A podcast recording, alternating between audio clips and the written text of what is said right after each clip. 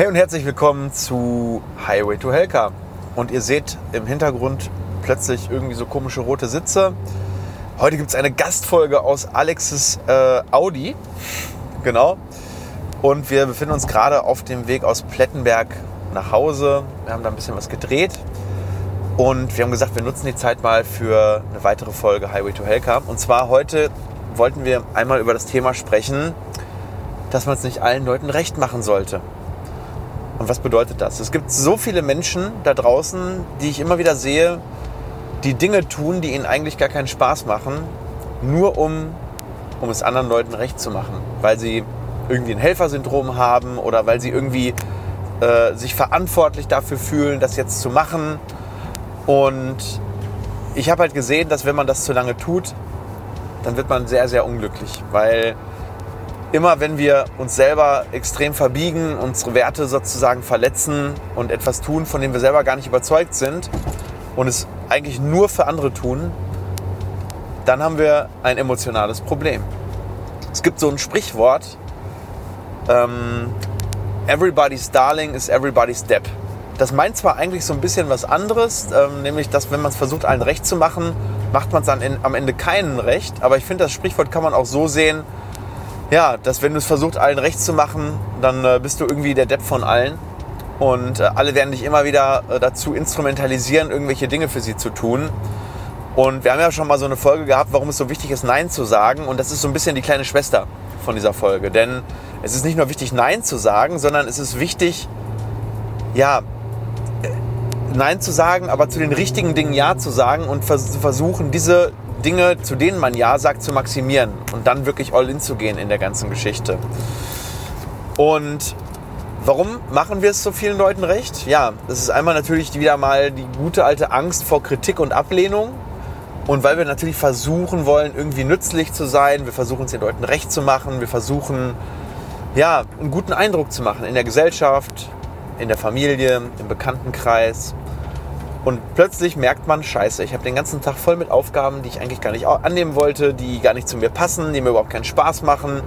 Im schlimmsten Fall habe ich sogar einen Job angenommen, der mir überhaupt keinen Spaß macht, nur weil ich irgendwie äh, gedacht habe, okay, ja, äh, irgendwie ist das jetzt ganz nützlich und ich mache das jetzt einfach mal, weil vielleicht finde ich auch nichts Besseres. Das hat dann auch viel mit Selbstwertgefühl zu tun, mit Selbstbewusstsein, mit dem eigenen Wert erkennen und dann eben auch verkaufen können. Aber das ist wieder ein anderes Thema. Auf jeden Fall ähm, du machst dich im Endeffekt langfristig sehr, sehr unglücklich, wenn du es versuchst, allen recht zu machen. Und ja, was ist jetzt die Alternative? Ne? Du musst jetzt ja eigentlich gucken, dass du eigentlich Leute findest in deinem Umfeld, die dich für das lieben, was du wirklich gerne tust. Dafür musst du im ersten Step natürlich erstmal wissen, was du gerne tust. Dafür, dafür haben wir eigentlich schon einige Folgen hier auf dem Kanal. Ne? Wie finde ich mein Warum? Wie finde ich die Dinge, die mich wirklich glücklich machen? Aber das ist eigentlich die Essenz. Du musst eigentlich wirklich Leute finden, die dich für das lieben und aufsuchen, was du wirklich gerne tust, für das, was du brennst. Und wie schaffst du das? Das schaffst du, indem du einen echten Mehrwert schaffst. Ja, und dann die richtigen Leute, die dich für genau das lieben. Ja, das heißt, du kannst natürlich nicht sagen, ja, ich mache nur das, was ich tue und schaffe damit keinen Wert, weil du musst ja irgendwie dich ernähren, deine Familie ernähren und irgendwie Geld verdienen. Das heißt, damit dir Leute Geld für irgendetwas geben, musst du denen ja auch was zurückgeben und zwar einen Mehrwert schaffen, in irgendeiner Art und Weise. Das kann ein emotionaler Mehrwert sein, das kann ein, äh, ein Zeitmehrwert sein, dass die Leute durch dich Geld sparen, dass sie Stress sparen, dass sie ähm, Aufwand sparen und da musst du eine, eine, eine, eine gemeinsamen Nenner finden sozusagen aus dem, was dich wirklich erfüllt und dem, was anderen Nutzen bringt. Und diesen, diesen Überlappungsbereich, das ist der Bereich, in dem du dich möglichst oft aufhalten solltest. Ist ja irgendwie logisch, oder? Wenn du dich nur in deinem Wohlfühlbereich äh, äh, bewegst, wo du keinen Nutzen bringst, dann verdienst du kein Geld. Wenn du dich nur im Nutzenbereich bewegst, der dich nicht ausfüllt, dann bist du unglücklich.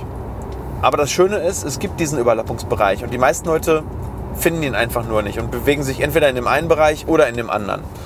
Und ähm, um das zu erreichen, gibt es eine Variable, die unglaublich wichtig ist. Wie findest du diesen Zwischenbereich, der sowohl nützlich ist als auch dich selber ausfüllt?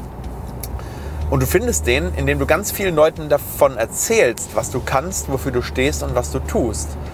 Das heißt, es reicht nicht, es nur zu können und es theoretisch ähm, anwenden zu können, wenn dich jemand fragt, sondern oder dich findet, sondern du musst es den Leuten sehr, sehr einfach machen, dich zu finden. Und das machst du, indem du kommunizierst.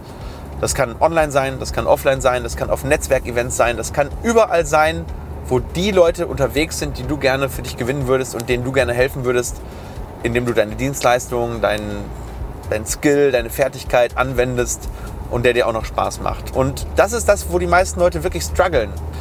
Die denken so, ja, ich bin gut in XY und die Leute werden mich schon finden. Nein, werden sie nicht. Sie werden dich nur finden, wenn du mehr Menschen davon erzählst, als jemand anders, der das Gleiche anbietet wie du. Und das könnte man dann auch als Marketing bezeichnen. Ich mache es jetzt heute mal ausnahmsweise nicht. Ihr wisst, wie ich zu dem Thema stehe. Ich glaube, dass es sehr, sehr wichtig ist. Aber ich nenne es einfach jetzt wirklich im weitesten Sinne Kommunikation, weil es kann auch offline stattfinden, es kann im Bekanntenkreis stattfinden. Wenn du immer wieder erzählst, ich bin der beste äh, ähm, Kosmetikprofi, ich bin der beste Kosmetikprofi und du kommunizierst es auf allen Kanälen, irgendwann werden die Leute es zumindest ausprobieren. Glaub mir. Wenn ich irgendwie erzählen würde, ich verkaufe Bananen und ich mache keine Zahnmedizin mehr und ich erzähle das jetzt ein Jahr lang jedem und immer wieder auf unserem YouTube-Kanal, irgendwann stehen die Leute vor unserer Praxis und wollen Bananen kaufen. Kann ich euch versprechen.